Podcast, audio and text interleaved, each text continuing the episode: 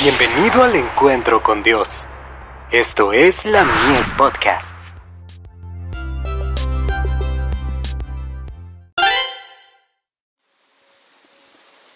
La fe por la cual vivo.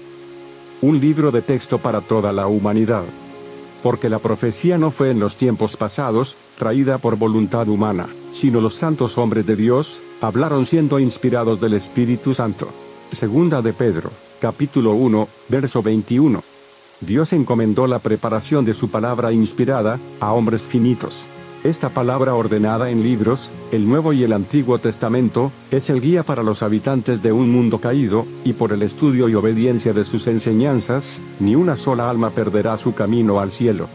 La Biblia nos muestra a Dios, autor de ella, y sin embargo fue escrita por manos humanas, y la diversidad de estilo de sus diferentes libros, muestra la individualidad de cada uno de sus escritores. Las verdades reveladas, son todas inspiradas, en palabras humanas.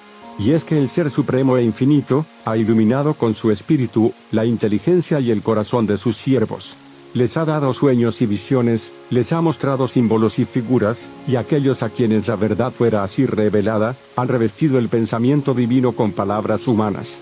Seguridad y paz en el conflicto de los siglos. Página 8. La Biblia, perfecta como es en su sencillez, no corresponde a las grandes ideas de Dios, porque las ideas infinitas no pueden ser expresadas perfectamente por medio del instrumento finito del pensamiento. Dios se había propuesto hacer de la Biblia, un libro de instrucción para toda la humanidad, en la niñez, en la juventud, y en la edad adulta, y que fuese estudiada en todo tiempo. Él dio su palabra a los hombres, como una revelación de Él mismo, es el medio de comunicación entre Dios y el hombre. Ibid. Página 78.